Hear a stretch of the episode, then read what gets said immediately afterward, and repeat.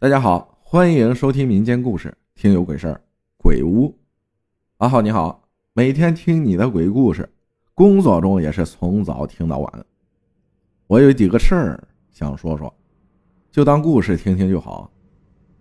在我二年级的时候，我的爸妈都在外地赚钱，我就相当于留守儿童，在老家读书。我自己独自住在三楼，我的舅舅舅母住在四楼。我平时是跟他们一起生活，我的舅舅舅母没有什么文化，所以我平时就跟个野孩子一样，没有人管，经常跑出去玩。有一天，我的小伙伴就提议说去鬼屋玩，当时我也是属于天不怕地不怕的那种，就接受了他的提议。那个所谓的鬼屋是在一条河的旁边，那条河叫。七星河，那个房子很久没人居住了。房子算是小别墅的类型，有三层，大门是被东西挡住的，进不去，只可以在侧面的墙壁上才可以翻进去。当时我就跟小伙伴翻进去，翻进去是一个院子，从墙上跳下去有一个枯井，非常的深，院子里很多杂草，一看就是长期没人居住的房子。院子里有一个小池塘，里面都是青苔。我跟小伙伴从门里进去，进去房子以后就非常的黑，就算是大白天，里面也是非常的黑。上到二楼的楼梯是没有扶手的。我跟我的小伙伴上楼，二楼的地板全都是黑色的泡沫垫一样的东西，总之看着很有违和感，跟房子的格局非常的格格不入。我跟小伙伴就在房子里溜达了一阵，就下到了一楼。一楼有一个沙发，那时候我就坐在沙发上，沙发上有很多单子，我就拿起翻着看，就看到了有一张单子，上面写着火化单。但是那时候年纪小，根本不知道什么意思。现在想起来，真的是莫名的后怕，但是没有什么事儿。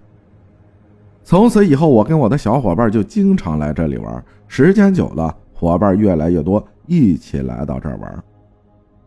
说到这里，可能感受不出有什么诡异，可就是那一天，给我带来了永生难忘的阴影。那天是周末的早上，我跟我的几个小伙伴在游戏厅打完游戏。那个时候，我们都喜欢去游戏厅打游戏，双截龙、拳皇之类的。那天早晨，我们出来都不知道该去哪里玩了，然后我就提议，要不我们去鬼屋吧。伙伴们也接受了我的建议，我们就往鬼屋走。走往那条河边的途中，我看到了房顶上有一只黑猫，是那种非常黑、黑到发亮的猫，它就一直看着我在房顶坐着，我也看着它。走过了之后。我就莫名的感觉心里很不安，总感觉会发生一些什么事儿。我们到了鬼屋的侧面墙的时候，我带头翻了进去，他们也接二连三的进去了。进去之后，我不知道为什么跟平时感觉就是不一样，但是又说不出有什么不同。我就往屋子的门走去，当时我们的顺序是我在第一个，像排队一样，四个小伙伴。排队似的往前走，当我进屋子走了几步，我呆住了，就那样呆呆的站住，因为我看到了这辈子最恐怖的东西，在我面前有一个人形的东西躺在面前的一个箱子上面，浑身非常黑，根本看不清，只能看到是个人的形态，姿势非常怪异的那种。他的下半身是身子朝下的，他的上半身则是半起的状态，是那种扭曲的样子，头发炸开蓬松的那种。他的那双眼睛发亮，只能看到他发光的眼睛和他身子的形态。当时我呆住了，大概有七八秒，就那样对视着。我后面的小伙伴就说：“怎么了？怎么了？”我没说话，我感觉我叫不出声。我吓到失声了，我掉头往门外走，我的小伙伴们就跟着我一起往门外走。我大概快到墙的时候，就开始跑了起来，大叫着“鬼啊，有鬼！”然后我的小伙伴们也开始跑了起来，争先恐后的爬了出去。我坐在地上，大口喘着气，我大叫着说：“你们看到没有？你们看到没有啊？那个人！”我后面的那个小伙伴说他看到了，他说他也看到了，但是除了我和我后面的小伙伴，剩余的其他人都没有看到。我吓坏了。当天我回到家后，身体一直不舒服。晚上睡觉的时候，我梦到了那个房子。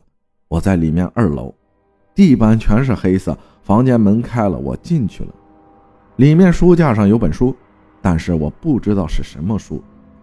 突然，全部东西都在往后退，门关了，我吓醒了，浑身都是汗。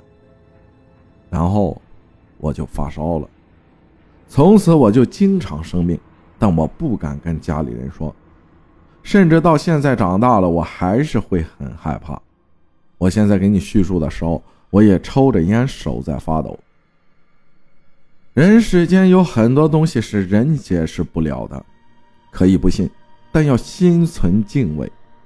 这是真实的故事，没有名字，也是我第一次对外人分享，就当个故事听听就好了。现在我的心很慌，还有几个故事就不说了，有机会。再分享吧。